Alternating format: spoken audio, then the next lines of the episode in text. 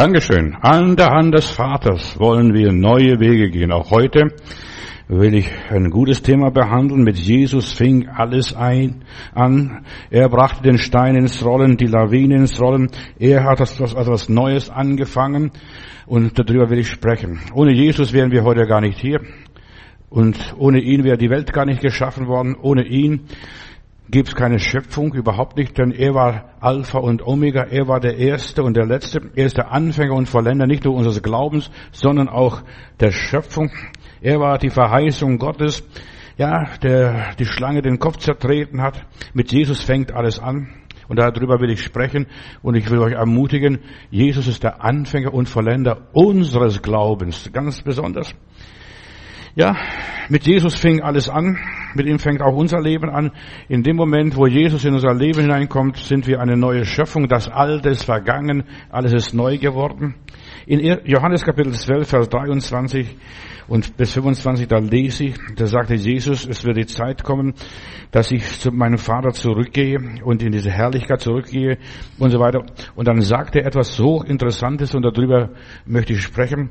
Jesus sagt, ja, ich werde fallen, so wie das Weizenkorn in die Erde und ich muss sterben, denn wenn das Weizenkorn nicht in die Erde fällt, wird es nicht aufgehen, wird es allein bleiben und so weiter. Wenn ich nicht sterbe, werde ich keine Frucht haben, mein Leben wird keinen Sinn haben, aber mein Tod wird viele neue Weizenkorne hervorbringen. Eine moderne Übersetzung ist es und eine reichliche Ernte hervorbringen. Das Weizenkorn muss in die Erde fallen. Viele wollen das gar nicht hören. Die wollen nur Halleluja, Lob und Dank und so weiter. Immer nach vorne schauen, nach oben schauen, in den Himmel kommen. Aber Gottes Weg ist zuerst mal, muss man in die Erde fallen. Man muss zuerst mal abnehmen. Man muss zuerst mal, ja, klein werden, um groß zu werden. Bei Jesus fing alles an. Er wurde ganz klein. Ein Baby in Bethlehem damals ist er geboren. Ohne Jesus können wir gar nichts tun. Wir sind von Jesus abhängig. Und Jesus sagt einmal, wenn du dein Leben hier liebst, wirst du es verlieren. Wenn du aber dein Leben verlierst, wirst du es gewinnen. Und der Herr Jesus hat uns gezeigt, was das ist, sein Leben zu verlieren. Er hat alles angefangen, hat uns den Dschungel durchbrochen, die Grenze, die Mauer durchbrochen, so dass wir zu Gott kommen können, den Vorhang zerrissen. Mit ihm fing alles an. Wer hier im Leben was aufgibt, der wird gewinnen im anderen Leben. Wer hier alles verkauft und den Armen gibt und Jesus nachfolgt und so weiter, der wird einen großen Gewinn machen in aller Liebe. Und er wird einen großen Tausch machen. Er wird hier seinen Lumpen lassen und er wird in der Herrlichkeit überzogen, überkleidet werden. Der Teufel will, dass du es bereust. Oh, das kann ich nicht machen, das kann ich mir nicht leisten und so weiter. Aber das, was du für Jesus getan hast, das ist in der Ewigkeit gut angelegt. Für das Leben nach dem Tod. Für das Leben, nachdem das Weizenkorn in die Erde gefallen ist. Das stirbt, platzt, geht auf und ein neuer Trieb kommt, ein neuer Stängel kommt, ein neue, neue Ehren kommen und dann gibt es viele neue Weizenkörner. So, wer ständig dir vorgaukelt, du musst alles wieder zurückholen, bereuen, was du alles gemacht hast. Weißt du, der Teufel möchte dir Reue schenken. Nicht Buße über dein altes Leben, sondern die Reue. Was habe ich alles für Jesus aufgegeben? Auf was habe ich hier verzichtet? Und er erinnert uns ständig an das frühere Leben, an das alte Leben. Und er möchte, dass du wieder zurückkommst. Und das, was der Hund ausgespuckt hat, frisst er wieder. So heißt es nachher einmal in der Bibel. Also das ist das Leben eines Menschen, die immer wieder zurück wollen zu alten Leben, zu alten Gewohnheiten, zu alten Traditionen. Und du sollst wieder da weitermachen, wo du aufgehört hast. Ja, du sollst wieder zurückkommen. Aber Gott hat dich rausgeholt. Und er sollte nicht mehr nach Ägypten zurückgehen. Gottes Volk sollte nicht mehr nach da zurückgehen, wo es gekommen ist. Wenn du aus der Diskothek, aus dem, ja, aus der Kneipe, aus dem Suff rausgekommen bist, solltest nicht mehr zurückgehen. Aber so viele Leute trauen sich was zu. Ich schaffe das, ich bin so stark, ich kann das. Ich habe in Stuttgart unter uns, wo wir oben die Versammlung hatten, im fünften Stock, unter uns war so eine Bar, so Conny-Bar, Drogen, Hauptumschlagplatz damals in Bad Cannstatt, ist wahrscheinlich heute immer noch und so weiter. Und da hat sich einer aus der Szene bekehrt, der sagte, jetzt bin ich stark, jetzt kann ich zurückgehen und meine Freunde missionieren und evangelisieren. Er sagte, Junge, lass es. Denn wir sollen nicht mehr dorthin zurückkommen, wo wir herkommen. Wir sollen neue Wege gehen und das haben wir gehört jetzt in diesem Lied. Gott will uns neue Wege führen. Du musst mit deiner Vergangenheit brechen, deine Vergangenheit abschließen, diese Brücken, über die du mal gegangen bist, abbrechen in aller Liebe, deine Vergangenheit bewältigen. Und so viele Christen sind bekehrt, aber sie haben ihre Vergangenheit noch nicht bewältigt. In aller Liebe. Es gibt so viele Gebundene, die sind gebunden an der Vergangenheit, plötzlich erinnern sich früher. Was habe ich alles früher gemacht? Früher warst du verloren, früher warst du der verlorene Sohn bei den Schweinen, früher, da warst du aussätzlich, krank, verdorben, versaut und so weiter. Und Gott hat dich wieder hergestellt und du solltest nicht mehr dort zurückgehen, wo du herkommst. Das ist die Botschaft eigentlich, was ich bringen möchte, in aller Liebe. Ja, die Vergangenheit ist einer der stärksten Fesseln und Gott möchte dich aus dieser Fessel erlösen deine alte Geschichte. Du sollst deine Lumpen eintauschen gegen neue herrliche Kleider der Gerechtigkeit Gottes. Der Same ist in die Erde gefallen und ist dort gestorben. Da ist nichts mehr da. Von der alten Kartoffel oder von diesem Weizenkorn oder von was auch immer ist. Wer was werden will, der muss vorher sterben. Bitte halt dich fest. Der muss sterben, der muss mit seiner Geschichte abschließen. Nicht mehr früher. Früher war das und das in deinem Leben, aber heute ist etwas Neues angefangen. Bei uns in Russland, in dem Lesebuch, da war eine kleine Geschichte. Äh, ich hoffe, dass ich dir noch mich entsinne und erinnern kann. Da war ein Weizenkorn, das Getreide wurde auf dem Feld ausgesät und dann wurde es eingeeckt und hat ein Weizenkorn gesagt, also ist eine Legende, hat das Weizenkorn gesagt, nein, ich möchte nicht vergraben werden, ich möchte oben bleiben. Und das Weizenkorn blieb oben. Und paar Stunden später kam ein Rabe und hat diesen Weizenkorn gefressen. Und so ist es, wenn du nicht vergraben wirst, wenn du nicht stirbst, wirst du vom Teufel gefressen, in aller Liebe. Der Teufel holt dich wieder dort zurück, wo du gar nicht willst. Es lag und freute sich, ich lebe, ich lebe, ich lebe, sowas in der Geschichte. Und dann kommt der Rabe und frisst das Körnlein. Kein Mensch möchte sterben oder gerne sterben, aber wir müssen alle sterben, früher oder später. Und Jesus meint, es ist besser, sich selbst in die Erde zu vergraben und selbst in die Erde sich zu legen. Ich muss mich selbst aufgeben. Ich muss selbst mein eigenes Leben gering achten. Das ist Sterben. Was ist das Leben? Das Leben ist so nichtig, so vergänglich, so wie ein Flug. Und wir sind hier, um zu sterben, um das ewige Leben zu erreichen. Du kannst nicht auferstehen, wenn du nicht gestorben bist vorher. Wir müssen vorher sterben, in aller Liebe. Das Weizenkorn muss in der Erde fallen und dann bringt es viel Frucht und dann bringt es sogar bleibende Frucht. Irgendwas wird übrig bleiben von diesen zehn Ehren oder zehn Körner in der Ehre. Ein Mensch, der hier nur für sich selbst lebt, der ist tot. Der, der wird von einem Raben gefressen, in aller Liebe. Oder von was weiß ich, von irgendeinem anderen Vögelchen. Ja, der bringt nicht viel Frucht, aber wenn du hier dein Leben so planst, dass, ja, ich übergebe mein Leben Gott, Lebensübergabe, ich lebe nicht mehr, sondern Christus lebt jetzt in mir, ich bin eine neue Kreatur, das Alte ist vergangen. Jesus wird sich ja, an den Menschen erinnern, der für, ihn gestorben ist, für ihn gelebt hat, für ihn gekämpft hat. Weißt du, wenn wir für Jesus sterben, wir sind nicht vergessen. Aber wenn wir von den Raben gefressen werden, von wem auch immer, verstehst du, äh, dann ist unser Leben nichts. Aber am jüngsten Tag wird er sagen, dich kenne ich doch, dich habe ich doch gesehen. Du hast Menschen geliebt, hast Menschen, bist Menschen nachgegangen, hast Menschen ermutigt, hast Menschen gedient. Und ich will dir jetzt ein neues Leben schenken. Das neue Leben, was wir leben, ist nicht, dass wir jetzt schon nicht mehr sterben, obwohl Jesus sagt, wer er jetzt an mich glaubt, wird nicht sterben, obgleich er stirbt. Aber das ist für viele erst morgen die Ewigkeit. Nein, wir planen unser Leben jetzt schon. Wir planen unsere Zukunft jetzt schon. Wir planen jetzt die Ewigkeit in diesem Augenblick. Der Mensch will sich nicht opfern, sich nicht aufgeben. Und das ist der Weg Gottes. Wir müssen in die Erde fallen. Und dann kann Gott was Neues anfangen. Egal was es ist. Ob es kleine Samenkörnlein ist, ob es eine Kartoffel oder ist oder was, das muss in die Erde gesteckt werden. Und Jesus sagt, wer nicht stirbt, der kann nicht auferstehen. Sterben ist die Grundvoraussetzung für das neue Anf das neue Leben. Und es fängt mit Jesus an. Jesus ist der Erste, der auferstand. Der hat sein Leben geopfert auf Golgatha. Der sagt, mein Gott, mein Gott, warum musst du mich verlassen? Der hat die Gottverlassenheit erlebt, der hat den Tod erlebt und der letzte Feind, der aufgehoben und ja, besiegt wird, das ist der Tod, unser Tod. Und den wirst du und werde ich besiegen durch meinen Tod, nicht durch den Tod Jesu. Wir müssen den Weg gehen, aber wir sind bereit, wir sind getrost, wir sind zuversichtlich, wir gehen auf den Himmel zu, wir haben schon das Ticket und wir fliegen jetzt, wie du erzählt hast, in den Weltraum, ohne Astronauten, ohne, ohne irgendwelche große Techniker, verstehst du? Jetzt fliegen die Leute und das wird alles von unten gesteuert.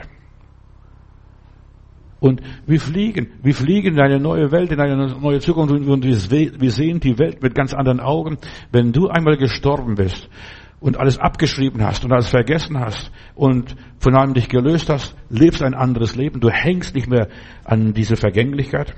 Und Jesus würde sagen, du hast dich selber vergessen, darum will ich dich nicht vergessen. Wenn du für mich lebst, sagt Jesus, und so weiter, das Leben, das ich vorgelebt habe, das ich dir gezeigt habe.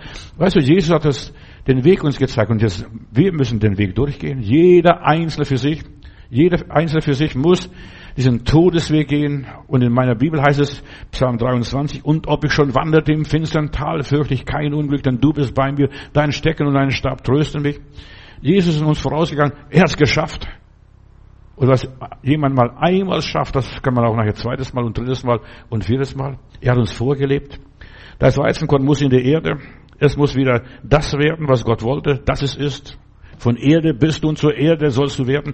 Aber das, was von Gott ist, das geht zu Gott. Er hat uns gezeigt. Er war der Erste, der hier alles bereitet hat, alles angefangen hat, das Eis gebrochen hat, ja, wie ein Eisbrecher hat er das Eis gebrochen und jetzt können alle anderen Schiffe durch. Und wir müssen Gottes Erwartungen entsprechen. Er ist der Sohn Gottes, als er sich taufen ließ, hat der Himmel ihm gesagt, und das ist mein lieber Sohn, an dem ich wohlgefallen habe. Macht es nur so, wie er gemacht hat.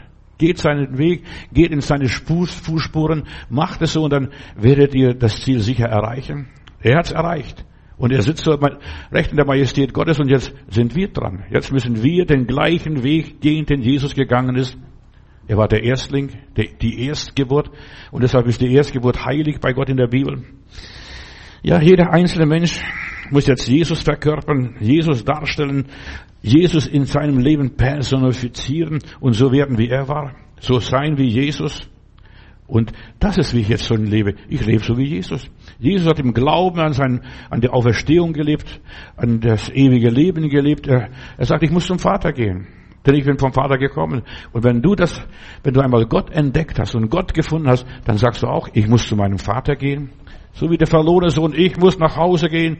Mein Vater hat Brot Fülle und ich muss hier hungern und derben und, und verrecken und sterben womöglich, was weiß ich. Und ich will hier nicht sterben. Ich will zu meinem Vater gehen. Und das war, war Jesus. Die ganzen Geschichten in den Evangelien, die spielen nur auf Jesus.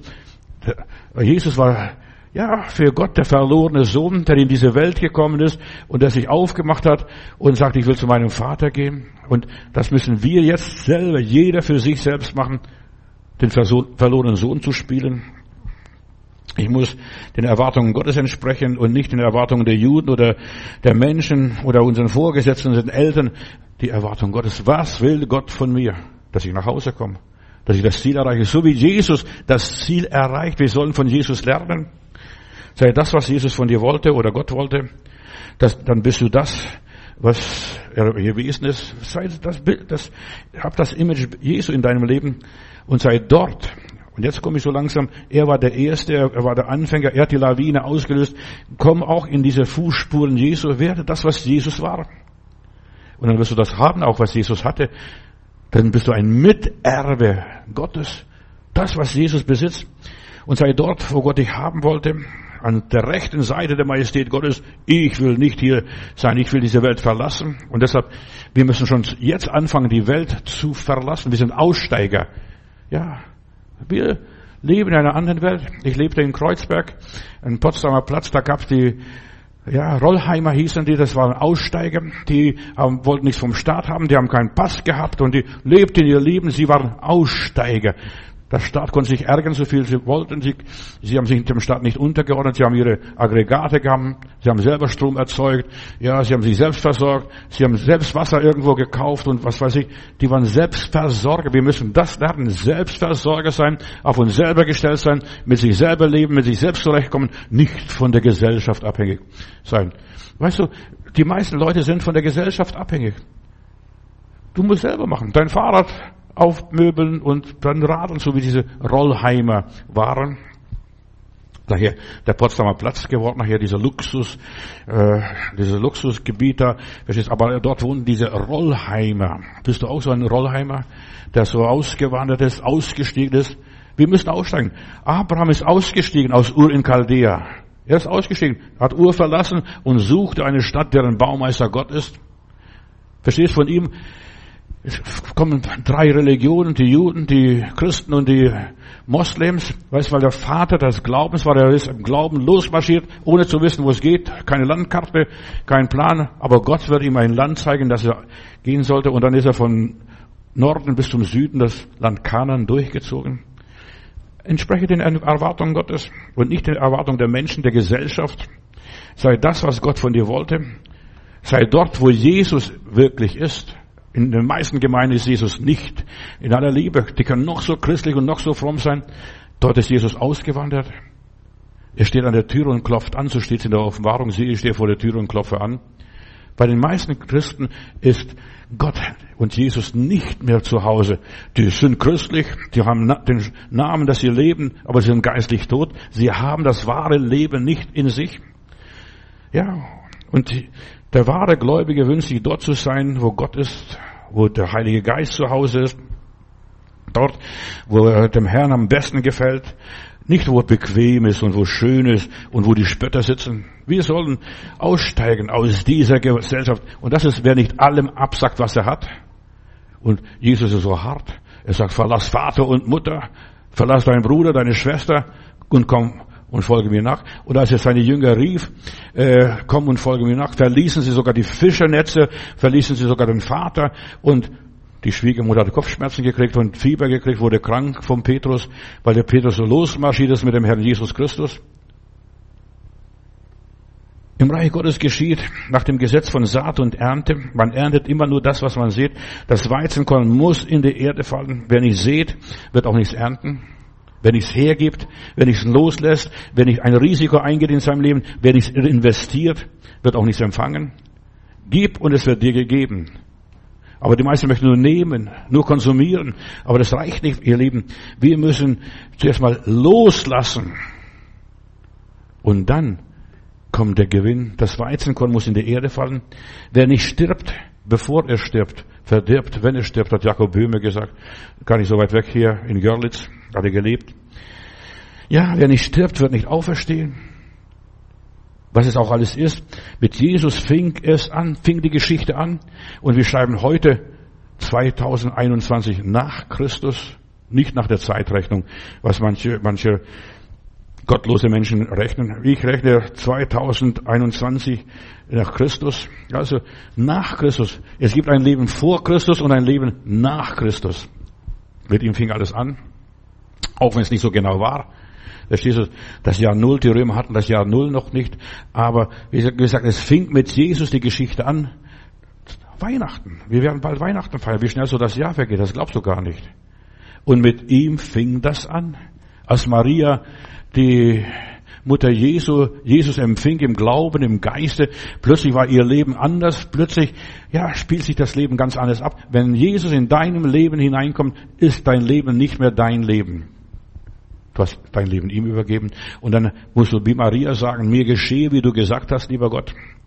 Wer nichts wagt, wird auch nichts gewinnen. Und Maria ist dieses Risiko eingegangen, hat sich Jesus reingelassen in ihr Körper. Und wir müssen Jesus in unseren Körper reinlassen, in aller Liebe. Er muss ein Teil von uns werden. Wir müssen Jesus austragen. Und das geht nicht so schnell. Das, weißt du, auch wenn das der liebe Gott ist, das braucht neun Monate, wie bei allen Menschen auch. Du musst Jesus austragen. Da sind, und man nennt eine schwangere Frau, die ist in anderen Umständen. Da ist nichts mehr da, nichts mehr so wie früher war, verstehst du? Da passen die Kleider nicht mehr, da wirst du schief angeguckt. Du bist in andere Umstände. Und die Frage ist, bist du jetzt als Christ, als wiedergeborener Christ in andere Umstände? Lebst du mit Jesus? Ist Jesus in dir? Ja, der Teufel will, dass du es absagst. Wir müssen auf unser Leben aufpassen und unser Leben beachten. Viele Menschen sind nur beschäftigt mit dem Unkraut jäten in dem Gärtlein. Aber wir müssen nicht nur Unkraut jäten, sondern wir müssen das Gute in uns entwickeln. Gott in uns entwickeln, Jesus in uns entwickeln, den Heiligen Geist in unserem Leben entwickeln. Wir müssen unser Garten richtig pflegen, den richtigen Samen aussehen und nicht so viel auf den Teufel hören, was der da erzählt, was die Gesellschaft erzählt. Lies nicht so viel Nachrichten, hör nicht so viel Nachrichten. Halt deinen Kopf frei für deinen Geist, schärfe deinen Geist. Wir müssen lernen, den Weg Jesu zu gehen. Ich bin der Erste und der Letzte. So heißt es in der Offenbarung, als er sich dem Johannes vorstellt. Hätte Jesus, Johannes, bitte halt dich fest, hätte Jesus sich gegen Corona impfen lassen? Lass dich mal, ich frage dich, wir sollen nachdenken. Hätte Jesus sich jetzt, wo die Gesellschaft das alles freigibt, sich gegen Corona impfen lassen? Lass drüber, denk drüber nach. Sein Leib war ein Tempel Gottes. Ja, er hätte sein Leib nicht verschandelt, wenn schon in der Bibel steht, du sollst deinen Körper nicht tätowieren lassen und, und dergleichen. Wie viel mehr, dass jetzt auf diese Art verschandelt wird. Er kam in diese Welt, um die Menschheit von dieser ganzen Verschandlung zu retten. Die Menschen waren aussätzig, die waren im, waren im Verruf, die haben, die sahen komisch aus. Im Augenblick haben die Rabbiner in Israel einen, Brief, einen offenen Brief geschrieben, alle, alle möglichen Institutionen. Und ich habe auf meiner Homepage-Seite das veröffentlicht. Und du kannst sogar, wenn du unter www.maltutis.net gehst und so weiter, unter Diverses wirst du das finden, diesen, diesen offenen Brief, was die ganzen Rabbiner in Israel geschrieben haben. Zum Teil waren sie sogar Holocaust-Überlebende. Und die schreiben, durch die Impfung wiederholt sich was Schlimmes, schlimmer als Holocaust war und verstößt gegen die Nürnberger, gegen den Nürnberger Kodex und so weiter. Das darf sich nicht wiederholen. Warum auch immer. Ja, was Mengele mit den Juden damals angefangen hat, macht die Pharmaindustrie mit ganzen Völkern. Sie sind Versuchskaninchen. Unser Kandidat da von der SPD hat gesagt, ich bin ein Versuchskaninchen, ich lasse mich impfen. Ich bin ein Versuchskaninchen. Er gibt ja zu, ehrlich zu, dass er ein Versuchskaninchen ist. Damals hat man die Juden vergewaltigt. Heute nimmt man gesunde Leute. Ja, lies mal selbst. Die schreiben selbst, ich will nicht darüber groß predigen. Aber Jesus sagt, lieber sterbe ich, als dass ich mich selbst verleugne, als dass ich eine neue Idee aufnehme oder mich von den, ja, den hohen Priestern infiltrieren lasse. Meine Gene verstümmele, meine Persönlichkeit verstümmele. Das war Jesus. Er starb mit Würde. Er ging schnurstracks auf das Kreuz zu, anstatt, ja, manche Leute sagen, das war ein Versager. Nein, er starb nicht als Feigling oder Weichling, er starb in Würde.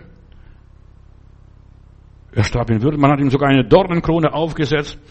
Er starb nicht als ein Versuchskaninchen. Und das wäre Jesus nie und nimmer ein Versuchskaninchen. Wenn jemand krank ist, ich habe nichts gegen Impfung. Aber wir sind Versuchskaninchen mittlerweile geworden. Über 60 Millionen Leute die rennen der Spritze nach. Das Leben hat seinen Preis. Wer sein Leben gewinnen will, wer Reisefreiheit haben will, wer ins Wirtshaus gehen will, wer ins Kino gehen will, wer ins Theater gehen will und so weiter, äh, diese zwei Gs und so weiter, der wird vom Staat erpresst. Wenn du das nicht machst, das, da die Arbeitsstelle verlieren. Jetzt in Italien, da sind über 3000 Leute, da weinen Krankenschwestern, Pflegepersonal. Da war, ich habe im Fernsehen eine Sendung gesehen, da weint eine Krankenschwester und sagt, ich bin suspendiert, weil ich mich nicht impfen lasse. Manche Ärzte, sogar in Deutschland sind 60, 70 Ärzte, die sich nicht impfen lassen. Und die Ärzte sind nicht die dümmsten. Die haben studiert, die haben Medizin studiert, die wissen, wie der Körper funktioniert. So, wer sein Leben gewinnen will, der wird es verlieren. Denen geht es nicht um Gesundheit, sondern um die irdische Existenz. Was nützt es einem Menschen, wenn er die ganze Welt gewinnt und nimmt Schaden an seine Seele?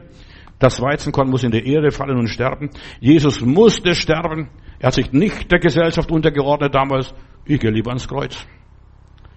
Das Leben ist vom Sterben geprägt, so oder so. Auch die Geimpften werden sterben. Und ich habe gerade die Tage eine Pressemeldung bekommen, dass der ganze Impfstoff alle zwei Monate abbaut, abbaut, abbaut. Und am Schluss bist du bei 60 Prozent, wenn du, selbst wenn du zweimal geimpft worden bist. Das Leben ist voller negativen Erfahrungen und wir müssen damit fertig werden. Wer das nicht lernt, der kann es nachher nicht mehr. Wir müssen jetzt lernen, diese Kinderkrankheiten überwinden, diese Schwäche überwinden, unser Immunsystem zu entwickeln. Nicht nur besänftigen, beruhigen und uns zu Tode impfen lassen. Wir sind geprägt von negativen Erfahrungen. Ich komme in eine Welt, das ist keine heile Welt. Die Welt ist voller Versagen, voller Krankheit, voller Depression, voller Angst, voller Armut, voller Unfälle, voller Krankheiten, Katastrophen, voller Schmerzen, voller Einsamkeit, voller Mangel, voller Frustration. Das ist diese Welt. In dieser Welt lebe ich und jetzt muss ich lernen, in dieser Welt zu leben. Und Jesus hat uns gezeigt, wie lebt man in einer verteufelten Welt, einer dahingegebenen Welt. Wie wandle ich da? Und Gott muss unser Schutz sein. Ich brauche den göttlichen Schutz und nicht den menschlichen Schutz. Diese Dinge müssen wir mit unserem Geist überwinden. Nicht mit der Spritze, nicht mit den Medikamenten, nicht mit den Tabletten. Ich predige gegen, gegen diese Medizinsucht. Das ist eine Sucht. Ich predige dagegen und bin entschieden dagegen. Weißt, wir müssen es mit unserem Willen überwinden. Krankheit, Depression und so weiter, Versagen, Armut, die Ängste, das muss ich mit, mit, ja, mit meinem Verstand überwinden, mit meinem Glauben überwinden. Da muss ich tapfer sein, mich behaupten, mich durchsetzen. Wir dürfen uns nicht gehen lassen. Ja, das habe ich, jetzt bin ich geimpft, jetzt bin ich präpariert, verstehst du, was nützt das? Ich muss mit Mangel, mit Frust, mit Zweifeln, mit all diesen Dingen fertig werden. Wir dürfen nicht von der Gesellschaft uns in die Knie zwingen lassen, mich uns denen unterordnen, uns der Welt anpassen, dass wir der Welt gleich werden. Der Weltfreundschaft ist Gottes Feindschaft. Aber Jesus hat gezeigt, was es ist. Nicht mit der Welt mitgehen, nicht der Welt gehorchen, nicht genau das Gegenteil tun. Und manche Leute haben jetzt schon die Hosen voll in aller Liebe, weil sie Angst haben, wie geht's jetzt weiter? Ja, wir nennen Winter. Und Winter ist auch eine Jahreszeit, wo die Dinge sterben. Das glauben die Leute, dass die Dinge sterben. Das Leben des Menschen ist wie Gras. Ja, natürlich sterben die Dinge. Aber die sterben nicht im Winter. Der Winter ist nicht etwas Furchtbares. Da ruht die Natur. Da ruht, da ist alles mit weißem Schnee bedeckt, womöglich. Da sterben die ganzen Bazillen, die Viren und die Insekten.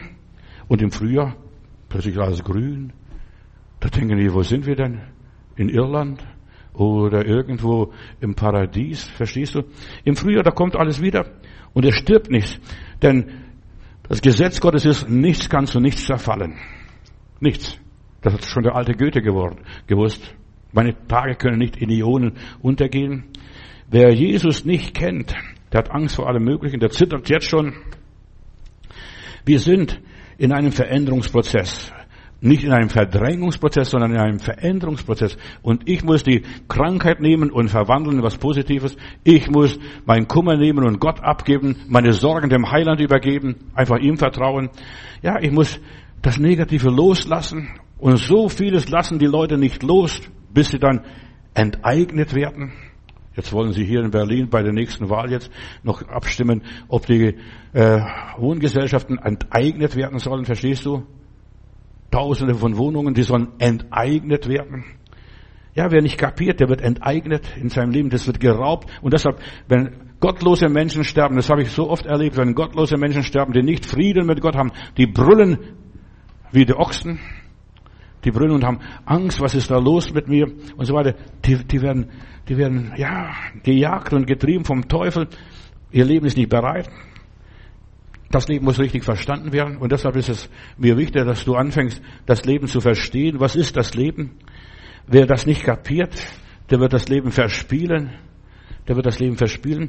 Auf dieser Welt ist ein Kommen und ein Gehen. Das Sterben gehört zum Leben. Genauso wie geboren werden und sterben. Das sind die zwei Elemente unseres Lebens. Einmal ist ein Sternchen und das nächste Mal ist ein Kreuzchen.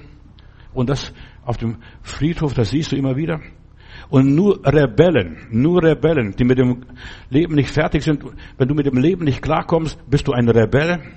Wenn du mit Kummer, Versagen und Ängste, Misserfolge, all diese negativen Dinge mit einem Komplex nicht fertig wirst, dann bist du ein Rebell, du protestierst dagegen, machst was dagegen. Aber anstatt sich da hinzusetzen und sagen, was macht man? Im Psalm heißt es einmal, einmal im Wort Gottes, und der Himmel lacht ihrer, was die Gottlosen sich alles vornehmen. Das spottet. Oh Gott, lacht, verstehst du, über die dummen Menschen, die jetzt dies und jedes machen. Die das Klima verändern wollen. Ich will das Klima nicht verändern. Mir geht es nicht ums Klima retten, sondern um Seelen retten. Dass die Menschen Jesus kennenlernen, dass die Menschen Jesus erleben, dass die Menschen zu Gott kommen. Und deshalb predige ich hier. Und deshalb werden diese Predigten tausendfach in, in den Medien gesendet und beworben und dergleichen. Und, und betet bitte, dass viele Menschen noch diese Predigten hören und aufwachen, bevor sie wirklich eingeschläfert werden in aller Liebe. Seelenrettung, nicht Klimarettung ist mein Programm. Deshalb, du kannst all diese Leute, die jetzt mit Klimarettung hausieren gehen und werben und so weiter, kannst alle vergessen. Die sind alle auch, ja, nur ein bisschen in einem Topf geworfen, ein bisschen rumgerührt und dann wollen sie Klima retten. Nur Gott kann das Klima retten und nur die Sonne bestimmt das Klima. In aller Liebe, hört meine Predigten an. Der Mensch weiß ganz genau, er kann die Welt nicht retten. Die Geschichte lehrt uns die Wahrheit. Schau doch die ganzen früheren Messias und Heiland und Weltverbesserer an. Wo sind sie jetzt alle? Die wollen alle die Welt verbessern mal eines Tages. Alles ist dem Verfall, der Verwesung unterworfen, dem Wandel. Das Weizenkorn muss in die Erde fallen. Das ist Gottes Plan. Der Mensch muss sterben. Alles andere ist zwecklos. Wer dagegen arbeitet, der ist ein Rebell. Der rebelliert gegen Gott. Warum muss ich sterben?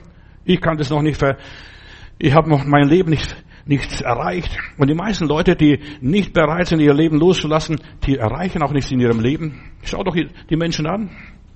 Alles ist zwecklos. Und am Ende, ja, er liegt der Körper dem Tod. Und dann nützt die ganze Impferei nicht. Dann ist alles nicht. Vergiss es alles. Das bringt nicht weiter. Da kannst du noch so viel Vitamintablette schlucken. Das wird, das wird auch nicht weiterkommen. Und noch so gesund leben und dich noch so trainieren und noch so viel Sport betreiben. Das wird nichts nützen. Was nützt es dem Menschen, wenn er die Welt gewinnt und Schaden nimmt an seine Seele? 1. Korinther 15, Vers 26. Der letzte Feind, der vernichtet werden soll, das ist der Tod. Der letzte Feind. Und Jesus ist der Erste, der den Tod besiegt hat, dem Tod die Macht genommen hat. Der sagt, ich fürchte mich nicht. Und das ist genau das, was Gott will. Gott will uns zeigen durch Jesus Christus, hab keine Angst. In der Welt habt ihr Angst, aber seid getrost, ich habe die Welt überwunden. Jesus hat den Bösen die Stirn geboten, hat sich den Problemen entgegengestellt, hat der Schlange den Kopf zertreten. Das hat Jesus gemacht. Mit Jesus fing die neue Schöpfung an und mit uns wird es fortgesetzt. Du und ich, wir sind ein Ableger Jesu jetzt. Jetzt geht's weiter, die Geschichte. Jetzt entwickeln wir weiter das ganze Drama, die ganze Tragödie. Jesus und wir, wir schaffen ganz neue Realitäten. Hört mir gut zu. Mit Jesus fing alles an. Er hat die Lawine ausgelöst. Und jetzt rollt. Und jetzt roll mit. Und arbeite mit. Er ist der neue Adam. Lies mal die Bibel, studier mal die Bibel. Ja, Viele wollen mit Jesus regieren, oh, auf dem Thron sitzen und eine goldene Krone tragen und was weiß ich, goldene Ringe und was weiß ich, noch vieles andere mehr. Die wollen regieren mit Christus. Vergiss es, bevor wir regieren, müssen wir sterben. In aller Liebe müssen wir sterben. Müssen mit Jesus leiden. Ja, und für Jesus leiden. Die meisten Leute sind Feigling und Angsthasse. Sobald es irgendwo was passiert, oh, da werde ich aus der Bahn geworfen. Da werde ich suspendiert, wie jetzt in, ja, in Frankreich der grüne Pass. Verstehst du, das darf ich nichts mehr machen. Oder wie die Krankenschwestern in Italien, wir werden suspendiert, bei uns kommt es auch noch, deshalb warten die noch so lange, bis wir suspendiert werden. Viele sind nicht bereit, für Jesus zu kämpfen, auf die Barrikaden für den Herrn zu gehen auf dem Scheiterhaufen. Guck mal, im Mittelalter, unser Glaube wäre nie da, zu uns gekommen, wenn die vielen Männer und Frauen, auch wenn sie Hexen waren und als Hexen benannt wurden, sie gingen auf dem Scheiterhaufen, sie wurden wilden Tieren vorgeworfen. Lies mal Hebräerbrief, zweiter Teil. Der erste Teil ist wunderbar. Halleluja, durch den Glauben. Aber der zweite Teil vom Hebräer 11 ist es, durch den Glauben wurden sie zersägt, wurden sie wilden Tieren vorgeworfen, wurden sie ins Feuer geworfen und was weiß ich, was sie alles erlebt haben. Viele sind zu feige, Schmach und Schande für den Herrn zu tragen. Bist du nicht geimpft? Bist du noch nicht geimpft? Bist du das noch nicht? Verstehst da, da werden die Leute erpresst. Glaub mir, das regelrecht erpresst. Die Verwandte fragen dich, deine Freunde fragen dich, die Vorgesetzten fragen dich, da musst du sogar deinen Impfpass zeigen, deine, deinem Arbeitgeber. Ja, so weit sind wir. Das, was wir in der Offenbarung 13 haben, die letzten, die letzten Verse, dass man weder kaufen noch verkaufen kann. Bibel erfüllt sich heutzutage vor unseren Augen. Da musst du blind sein oder Brett vorm Kopf haben, wenn du es nicht kapierst. Entschuldigung. Da muss ich hart werden. Ja. Wie viele haben keine Ahnung, was Jesus durchgemacht hat. Und du hast wahrscheinlich auch noch gar keine Ahnung, was du für Jesus durchmachen musst, wenn du Christ wirst. Du musst mit faule Eier beworfen, mit Tomaten beworfen, was weiß ich, was du alles erlebst. Du wirst schief angeguckt, du wirst nicht mehr gegrüßt, du wirst nicht mehr angerufen, dir schreibt niemand mehr, nach dir fragt niemand mehr. Ja, das ist die Schmach und Schande. Jesus hat so ein Widersprechen der Sünder gegen sich selbst erduldet. Ja, das weißt du erst recht, wenn du ernst machst mit dem Heiland. Solange du nicht ernst machst mit dem Heiland, geht's dir gut. Kannst du braver Christ sein. Und das sind die meisten Namenschristen. Aber wenn wir an ähm, Jesus teilnehmen, an seinem Schicksal, wenn wir uns Jesus in unserem Leben beteiligen, wenn wir wie Mutter Maria schwanger werden von Jesus in anderen Umständen plötzlich, da hast du plötzlich die anderen Umstände. Da glaubst du gar nicht, was du da durchmachst. Für Jesus und mit Jesus. Und die meisten Christen, die lieben Heilandsleute, die werden Verräter. Ja, wie Petrus, ich kenne den Mann nicht, ich weiß nicht, wovon du sprichst, Mittel, hör doch auf. Ja, so, so geht die Geschichte dann weiter. Ich weiß gar nicht, wovon du sprichst. Wer ein Verräter, dreimal sogar, nicht nur einmal, dreimal verleugnet er seinen Herrn. Und ich möchte nicht wie, wissen, wie viele Christen hier in unserem Land, schöne Heilandsleute, wie viele sie ihr Glauben verleugnet haben. Ich bleib treu, ich bleib fest, ich bleib unerschütterlich. Und sie sind Waschlappen. In aller Liebe. Gott segne sie.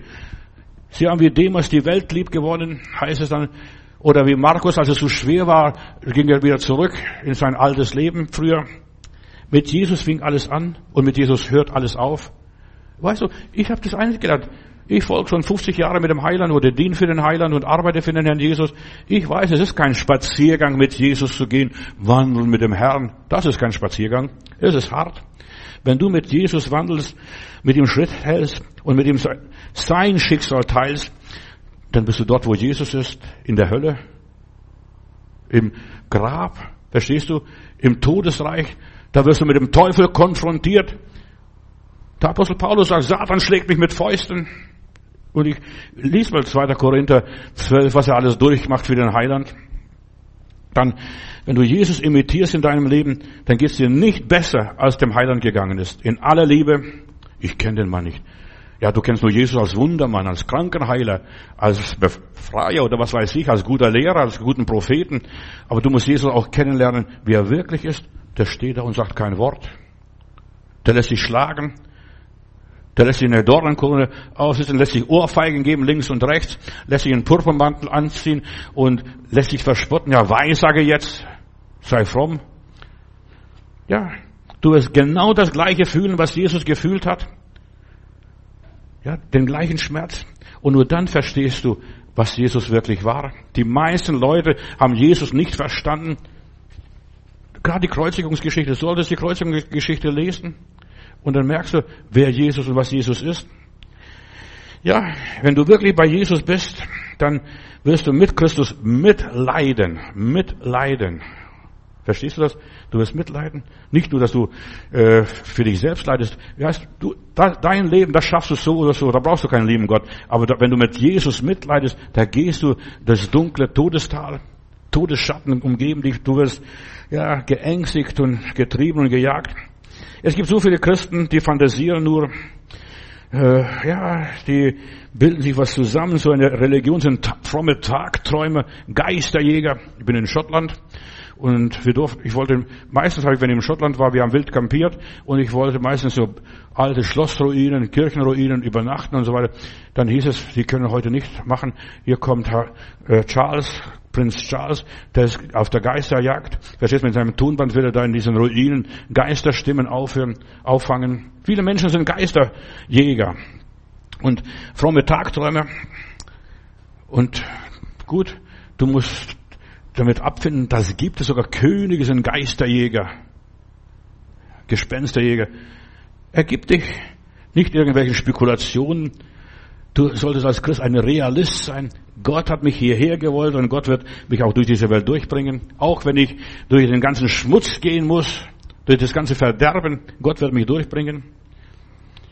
Jesus hat wirklich die Hölle durchgemacht. Wenn du anfängst mit Jesus zu gehen, dann wirst du nicht den Himmel durchmachen, du wirst die Hölle durchmachen. In aller Liebe, äh, das möchte ich dir sagen. Ich will dir keinen Honig um die Ohren streicheln. Ich will dir die Wahrheit sagen. Du wirst die Hölle durchmachen. Du wirst nicht verstanden werden von Menschen. Und nur wer, wer die Hölle kennt, die Dunkelheit, die Finsternis, die Einsamkeit, die qualvolle Einsamkeit kennt und so weiter, wer die Wüste durchlebt hat, der kann den Himmel, das Paradies erleben. Der kann sich das auch vorstellen, wie das dann aussieht. Also schlimmer als die Hölle kann der Himmel nicht sein. In aller Liebe. Wenn du mit Jesus mitgehst, dann wirst du auch mit ihm gekrönt werden. Denn Jesus sagt, mein Diener soll dort sein, wo ich bin. Mein Diener. Bist du ein Diener Gottes, ein Diener Jesu, der das tut, was er euch sagt? Der das tut, was er sagt. Und der Stimme vom Himmel hat gesagt, und hört, was er euch sagt, das tut mit Jesus Schritt halten, ihm nachfolgen. Das ist es, worauf es ankommt. Das ist mein Herzensanliegen für die Christenheit jetzt in den letzten Tagen. Deshalb werbe ich in alle möglichen Pressedienste, damit die Predigten gehört werden. Nicht nur kommt zu Jesus. Die meisten sind bei Jesus, aber sie sollten Jesus noch intensiver, noch inniger erleben und das werden, was Jesus wirklich war. Jesus sagt, wo ich bin, das soll mein Diener sein. Wenn Jesus leidet, leidest du mit. Wenn Jesus geehrt wird, wirst du geehrt. Wenn, ja, wenn Jesus gut behandelt wird, dann wirst du auch gut behandelt. Und wenn Jesus schlecht behandelt wird, wirst auch du, lieber Christ, schlecht behandelt. Und wir sollen ihm gleichgestaltet werden, in allem. Jesus ist das Modell Gottes. Es ist der Prototyp des Herrn. Ein Muster, das Exempel. Weißt du, Jesus hat uns erlöst. Pff, von was denn? Ich bin erst erlöst, wenn ich sein Leben in mein Leben imitiere, ihm nachmache ihm nachfolge, das bin, was Jesus einmal war, dann bin ich erlöst. Nicht nur das, was vor 2000 Jahren mal passiert ist. Das ist eine Geschichte. Die Geschichte erlöst mich nicht. Aber die Fakten, dass ich heute das werde, was Jesus ist, bin ich werde in das Idealbild Gottes verwandelt, so wie Jesus war, diesen Idealtyp typ Gottes. Gottes Original. Jesus blieb bis zum Schluss Gottes Original. Kinder Gottes sollen so werden wie Jesus in der Amplified Bibelübersetzung, das ist eine englische Übersetzung, und das ist immer so schön, diese Amplified Bibelübersetzung, da hast du so viele Möglichkeiten, weißt, das, das sind alle möglichen Übersetzungen zusammengenommen. Das Wort Ehre zum Beispiel, Ehre sei Gott in der Höhe, da gibt es 28 verschiedene Formen der Übersetzung. So, das, da kann man sich sein eigenes Bild so ein bisschen bilden. Und dort heißt es aus Philippa Kapitel 2, Vers 5, diese Amplified Bibelübersetzung, denkt nicht an euch selbst, so wie Christus auch nicht an sich selbst gedacht hat. Und das ist Sterben. Denk nicht so viel an mich. Was passiert mit mir? Ja, denk nicht so viel an dein Leben, sondern denk, was kannst du für Gott tun? Und dann heißt es weiter dort in dieser Amplified Bibelübersetzung, und er hatte den gleichen Status wie Gott, dachte aber nicht so sehr an sich selbst, dass er sich an die Vorteile des Status klammern könnte oder müsste. Das hat das passiert. Nein, er hat das alles entsagt, die ganze Göttlichkeit aufgegeben die ganze Christlichkeit aufgegeben. Ja, er wurde uns zur Sünde gemacht. Und dann überhaupt, heißt es dann dort weiter, als die Zeit kam, äh, legte er die Privileg Privilegien der Weltlichkeit und beiseite und nahm den Status eines Sklaven an, wurde Mensch. Und nachdem er Mensch geworden war, blieb er menschlich. Das war Jesus. Er starb und blieb menschlich, nicht göttlich. Menschlich blieb er. Aber Gott hat ihn nach ihm, ihm am Namen gegeben, der über alle Namen ist. Ja. Er war, es war ein unglaublicher, demütiger Prozess. Besonders diese Privilegien, wo man ja ihm alle abgesprochen hat. Bist du Gottes Sohn? Jesus wurde ständig in Frage gestellt. Mit dem fing das an. Und wenn du anfängst, Christ zu werden, dann werden die Leute auch sagen, bist du ein Christ? Bist du ein bibelgläubiger Mensch? Lebst du nach der Bibel? Als ich Kriegsdienst verweigerte, ich bin junger Christ gewesen mit 19, 18, 19 Jahren. Ich habe die Bibel noch gar nicht groß gekannt, aber ich kannte nur eins, in der Bibel steht, du sollst nicht töten. Du sollst nicht töten. Und dann sitze ich da in diesem Club da, wo, ich befragt worden, sechs, sieben Leute sind da, die waren alle bibelfest, alle geschult und trainiert, Psychologen und, und, und so weiter, und die befragen mich. Und dann sagen sie, sagen sie mal, äh, weißt du, wenn du dann befragt wirst, wirst du von Gott die Antwort bekommen, die richtige Antwort im richtigen Augenblick. Das ist Timing. Und das ist Logos dann nachher und Rema. Und sitzen da und dann sagt der eine, aber, aber Sie kennen ja doch die Geschichte in der Bibel, wo, dem, wo Petrus dem einen das Ohr abgeschlagen hat. Habe ich gesagt, ja, das habe ich gelesen, das steht in der Bibel, sogar gar nicht so lange her. Ich kenne diese Geschichte. Was glauben Sie, warum der Petrus ein Schwert mitgenommen hat? Ich habe gesagt, ja, ich weiß es nicht, aber damals gab es noch wilde Tiere. Und dann war ich erledigt. Dann bin ich rein und draußen saß ein Jehova, vor mir war ein Jehova Zeuge drin, der war geschwitzt und schweißgeballt. Da kommt keiner durch. Und ich bin erledigt worden, schnell behandelt worden. Weißt du, Gott gibt Weisheit im richtigen Augenblick. Und du musst nicht sorgen. Und dann lese ich hier weiter noch in Philippa Brief. Stattdessen lebte er selbstlos, loses, gehorsames Leben und starb an einem selbstlosen, gehorsamen Tod. Und die schlimmste Art des Todes war die Kreuzigung. Weißt du, die bringen das alles zusammen, die verschiedenen Übersetzungsmöglichkeiten. Wegen dieses Gehorsam hob Gott ihn empor und ehrte ihn weit über jeden oder irgendetwas hinaus, damit alle geschaffenen Wesen im Himmel und auf Erden auch längst die Toten und Begrabenen sich vor ihm niederbeugen, ihre Knie beugen und lobend bekennen, dass er der Herr ist, dass er Christus ist und zur Ehre Gottes und zur Herrlichkeit des Vaters und rufen, Ehre sei Gott in der Höhe. Alles, was hier, was er auf Erden tat, ist weiter dann diese Übersetzung, tat er als Mensch unter der Salbungseingebung des Heiligen Geistes. Der Heilige Geist hat ihm eingegeben, so Blitzgedanken, mache ich nicht, gehe ich nicht, tue ich nicht, ja, und so weiter. Und nicht durch seine göttliche Natur. Alles, was Jesus vollbrachte, was Jesus tat, war alles so menschlich, nicht aus göttlicher Natur. Denn wenn, wenn es aus göttlicher Natur gewesen wäre, könnte ich und könntest du auch nicht gerettet werden. Denn wir haben nicht keine göttliche Natur. Wir haben alle nur die menschliche Natur in uns. Und er musste alles tun durch den Glauben und nachgeben dem Heiligen Geist. Mir geschehe, wie du gesagt hast, Mutter Maria. Verstehst? Genau das ist, das Weizenkorn muss in die Erde fallen. Als Sohn Gottes musste so viele Abstriche machen. Jesus hat keinen einzigen Engel gehabt, der ihm dient. Erst im Garten Gethsemane kam ein Engel mit dem Kelch und er durfte diesen Kelch trinken und da wurde er gestärkt. Aber sonst, die ganze Zeit musste er selber auf eigene Füße stehen und selbst die Arbeit machen. Er durchlebte die Niedrigkeit, die Verlassenheit, die Verachtung, die Respektlosigkeit.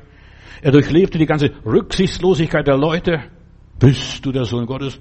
Wie oft wollten sie Jesus schon steinigen? Kreuzigen durften nur die Römer, Juden durften nur steinigen.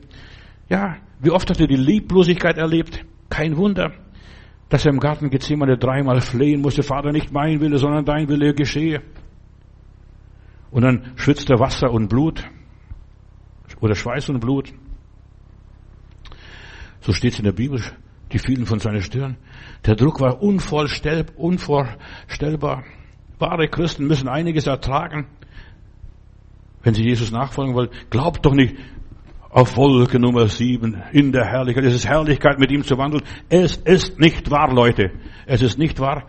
Wir müssen das ertragen, was Jesus ertragen hatte. Und dann erst, ja, wenn du treu bist, wer überwindet bis zuletzt, der wird das alles ererben. Der hat ein Widersprechen der Sünde gegen sich selbst erduldet. So eine Rücksichtslosigkeit. Der wurde von Herodes zum Pilatus geschickt und von hohen Priest und sonst noch wohin. Er wurde zur Sünde gemacht. Er wurde verdammt. Und zwar ohne Grund. Und Geschwister, genau das müssen wir durchmachen. Er war der Erste, der das gemacht hat, der gezeigt hat, es geht. Es geht als Mensch, nicht als Gott, sondern als Mensch. Es geht, dass man verdammt wird ohne Grund oder von falschen Anschuldigungen und Unterstellungen. Wir haben es gehört. Er hätte gesagt, wir sollen dem Kaiser keine Steuern zahlen. Ja, das hat er gesagt. Gibt dem Kaiser, was Kaiser gehört und Gott, was Gott gehört. Aber die haben das so ausgelegt. Ja, er musste all das erdulden, diese ganze Verdammnisse, was sie ihm gegeben haben, die ganzen Verdächtigungen. Als Christ musste unter alle, alle möglichen Verdächtigungen leben. Hier bleibt nichts erspart. Andere Umstände. Andere Umstände, du hast verdächtigt. Wer Jesus wirklich nachfolgt, Brüder und Schwestern, der erlebt das Gleiche wie Jesus in aller Liebe. In Matthäus 10, Vers 24 lese ich, der Jünger steht nicht über den Meister und der Knecht nicht über seinen Herrn. Oder in Matthäus 10, Vers 25. Es ist für den Jünger genug, dass er werde wie sein Meister. Du musst nicht mehr werden wie dein Meister, wie Jesus Christus. hier in den vier Evangelien geschildert wird. Und ein, also, er soll nicht mehr werden wie sein Meister oder ein Knecht nicht mehr wie sein Herr. Haben sie den Hausherrn Belzebub Teufel genannt, dann werden sie auch dich, auch seine Hausgenossen Belzebub nennen. Also, dir wird so viel unterstellt, so ein Teufel. Du wirst verteufelt, verdammt. Das gehört zum christlichen Leben dazu, wenn du in den Himmel kommen willst. Johannes 13, Vers 14. Und wenn nun ich, euer Herr und Meister, euch die Füße gewaschen habe, so sollt ihr auch euch untereinander die Füße waschen. Also der Jünger ist nicht größer als sein Meister. Und das ist christliche Nachfolge. So sein wie Jesus. Ja, nicht nur glänzen, ja, gedemütigt, erniedrigt zu werden.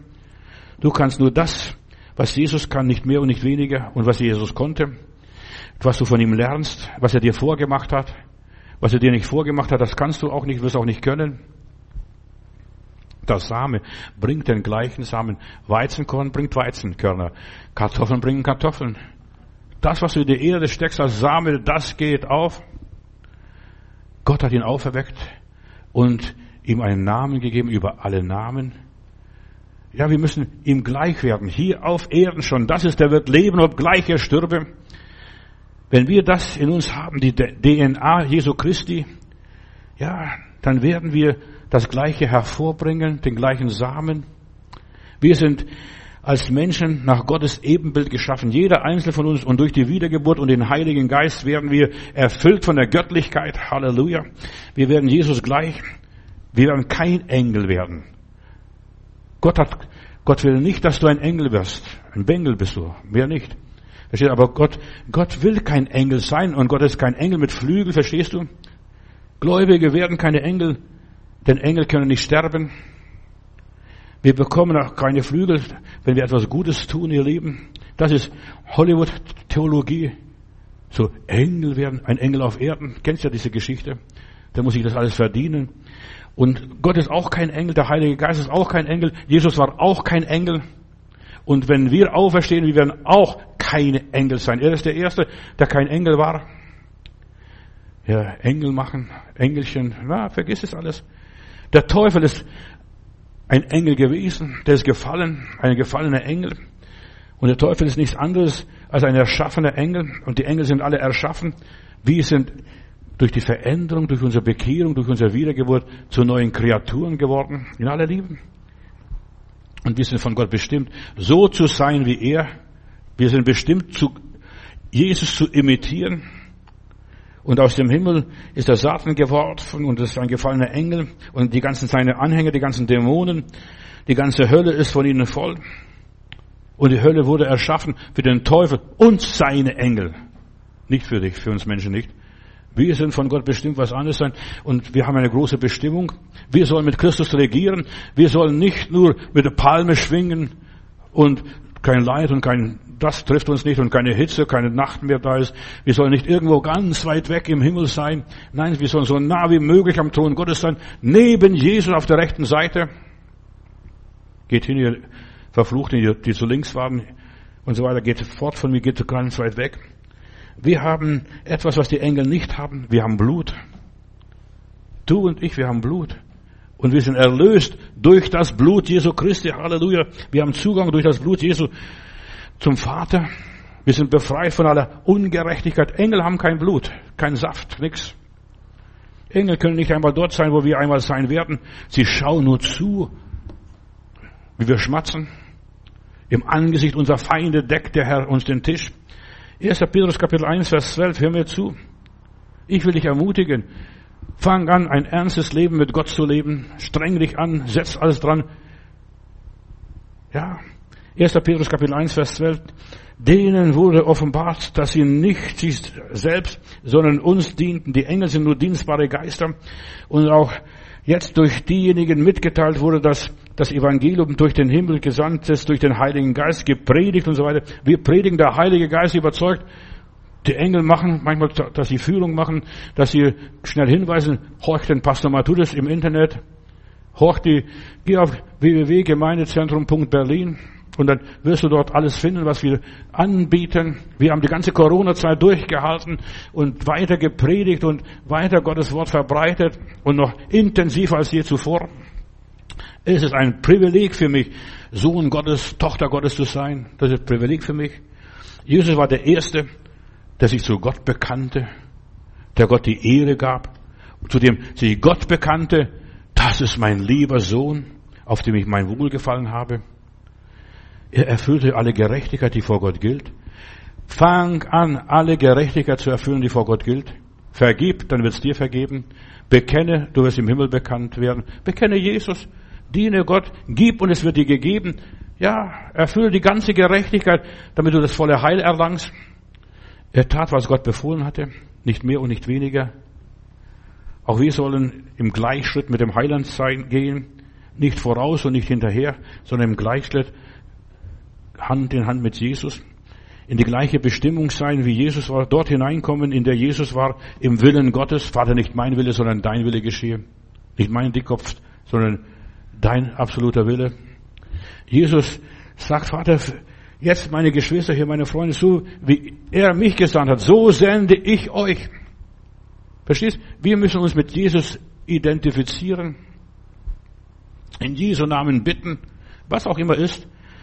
Ja, er hat sich immer auf seinen Vater bezogen und alles, was sich auf Gott bezieht, ist unendlich, ist ewig. Alles. Er war demütig und sanftmütig. Oh, du kannst so viel von Jesus lernen und Jesus sagt, und lehrt alles, was ich euch befohlen habe. Das tue ich. Hör mal meine Predigten. Wir haben über tausend Predigten jetzt, jetzt wieder auf meiner Seite. So schnell häufen sie sich zusammen. Jesus hatte eine innere Reinheit und das gab ihm Kraft. Er war absolut Gott hingegeben, Gott geweiht. Eine der größten Gefahren in unserem Leben ist, wenn wir das Interesse an Jesus verlieren. Neues Testament, Evangelien, das kennen wir schon alle. Nein, wir sollen großes Interesse an Jesus haben. Du kannst nur ihm gleich sein, wenn du dich mit ihm beschäftigst, viel von ihm liest, viel von ihm träumst, viel von ihm redest, viel von ihm singst, viel von ihm erzählst. Wir können nur Gottes Kraft verwirklichen, wenn wir mit Jesus übereinstimmen, im Gleichschritt mit Jesus. Die Welt liest nicht die Bibel. Die hat kein Interesse an dieses dicke Buch. Die Bibel will dich lesen. Und wir sind, das habe ich gestern auch noch gesagt, ein lesbarer Brief, gelesen von jedermann.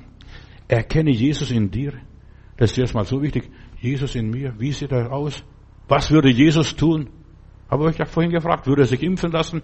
Würde er böse sein? Würde er diskutieren? Was würde Jesus tun? Ja. Und dann lass Gott die anderen in deinem Leben sehen, dass du entschieden bist zu folgen Jesus, so wie dieser indische Prediger Sadhusunda Singh sagte, ich bin entschieden zu folgen Jesus. Die Welt ist hinter mir, das Kreuz ist vor mir. Ich bin entschieden zu folgen Jesus. Er wurde enterbt als Sick. Verstehst du? Er ja, er hätte was werden können. Sein Vater hat ihn ererbt. Du bist nicht mehr mein Sohn. Aber er war entschieden zu folgen Jesus. Gottes Handschrift soll in deinem Leben zu erkennen sein, wieder zu erkennen sein, so wie er in Jesu Leben war. Christen wurden in Antiochien Christen genannt. Zuerst waren sie nur Jünger.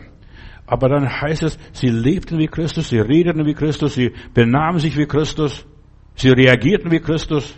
Und dann wurden sie Christen genannt. Erkenne die Schreibweise Gottes in deinem Leben, wie er dich persönlich führt und wie er in deinem Leben wirkt, was er da macht. Du bist kein Zufallsprodukt der Natur, sondern eine großartige Idee Gottes. Halleluja. Graf Zinzendorf 1724 schrieb ein schönes Lied, Jesu geh voran. Kennst du das Lied? Hast du schon mal gehört? Das ist ein altes Kirchenlied. Normalerweise geht der Hirte als letzter er führt hinten die Herde. Die Herde geht ihren Weg. Die Hirte stellt die Schafe auf den Weg, die, die sollen weiter selber gehen. Die Hirte geht von hinten und passt auf, dass keiner zurückbleibt. Und so weiter. Und erst, wenn Gefahr kommt und wenn die Schafe sich verirren oder in Unruhe geraten und dergleichen, dann geht der Hirte nach vorne und führt von vorne die Herde, so wie die Wolkensäule damals die Kinder Israel in der Wüste geführt haben. Plötzlich stellt sich sogar dazwischen, zwischen Pharao und Israel und dann geht mal vor und geht mal nach. In das Rote Meer geht die Wolkensäule rein und auf der anderen Seite nachher begleitet das Volk Gottes wieder auf der anderen Seite. So ist der Hirte. Und wenn die Gefahr droht und so weiter, geht der Hirte vorne weg und führt die Herde nach vorne. Und so steht es in diesem wunderbaren Lied von Graf Zinzendorf. Ja, das passt um die Umschreibung des geistlichen Lebens, unseres christlichen Lebens. Wenn es mir gut geht, spüre ich Gott nicht. Also mir geht es auf jeden Fall, ich spüre Gott nicht, brauche ich auch gar nicht spüren. Ich weiß, er ist mein Vater, äh, der macht sein Geschäft, ich mache mein Geschäft.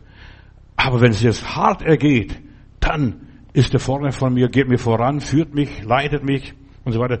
Dann habe ich das Gefühl, wenn ich nicht klarkomme und so weiter, Herr, mach du das, ich kann das nicht. Das da hinten und so weiter, da wacht er dann, dass ich sauber mache. Und weh, wenn ich nicht sauber mache, dann kommt er nach vorne und schickt den Schäferhund noch womöglich und er beißt mir im Schwanz. In aller Liebe. Ich habe gerne den Schäfern zugeguckt. Wir haben auf unser Grundstück in, bei Heilbronn, haben wir jedes Jahr zweimal, wo der Hirte mit seiner großen Herde vorbeikam und wir haben viel diskutiert. Weißt, der Hirte weiß, was du brauchst. Der gute Hirte. Und wenn aber Gefahr droht, dann brauche ich jemanden ganz schnell, der mir die Richtung zeigt. Und wenn es schwierig wird, dann brauche ich jemanden, der mir sagt, wo es lang geht. Herr, das ist der Weg, den will ich gehen. Und wenn es ganz eng wird, dann brauche ich jemanden, der mich vorne anführt. Samuel Keller hat ein ganz tolles Buch geschrieben über den Hirten. Er war selber Hirte und er schreibt ein, über Psalm 23 ein wunderbares Buch und er beschreibt manche Situationen in diesem Buch.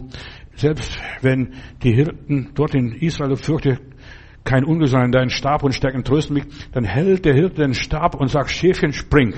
Und dann gibt er noch einen Klaps, dass das Schäfchen auf der anderen Seite über diesen Spalt rüberspringt.